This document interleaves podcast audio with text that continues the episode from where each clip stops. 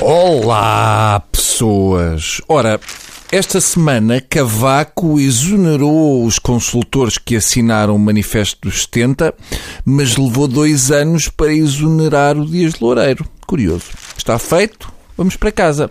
Ah, não, espera, ainda dá para mais uma. Mas tem que ser tão boa como esta. Ora, Oliveira e Costa e outros arguídos pediram prescrição de quase 10 milhões de euros em multas. Muito bom! Ficávamos por aqui, não era? Parece que estas falcatruas de milhões prescrevem tal como as multas de trânsito. Se vier cá o Papa Francisco, soltam o Vale Azevedo. Ainda vamos acabar a pagar uma fundação ao Duarte Lima.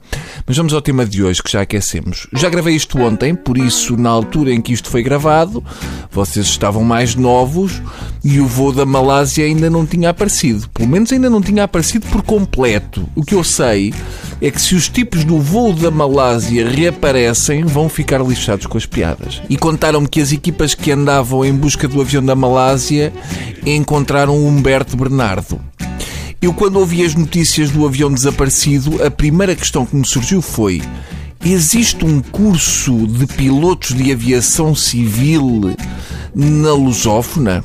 Eu acho que enquanto a comissão de inquérito de camarate não for chamada, há esperança para o voo da Air Malásia. É uma chatice não saber onde se pôs um Boeing 777. Eu, se fosse a eles, procurava o avião entre aqueles montes que parecem umas almofadas de maple porque é sempre aí que eles se metem. Por acaso já me aconteceu parecido com isto do avião da Malásia, no parque de estacionamento do quarto inglês.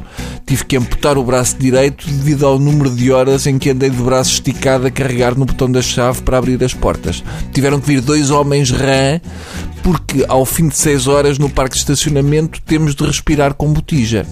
Comecei agora a tirar então uma foto do carro e do lugar, porque assim mesmo que não dê com aquilo, sempre tenho uma fotografia do carro para matar saudades. Mas tirar fotografias no parque de estacionamento não só tem qualquer coisa de tarado, como a foto sai sempre um bocado desbatida, porque temos de a tirar depressa porque não queremos que as outras pessoas saibam que temos o sentido de orientação de um afia-lápis disléxico. Para resolver este problema, passei a deixar o rádio do carro no máximo Pronto, estou sempre com ele. O curioso é que a maioria das mulheres sabe sempre onde deixou o carro, é impressionante.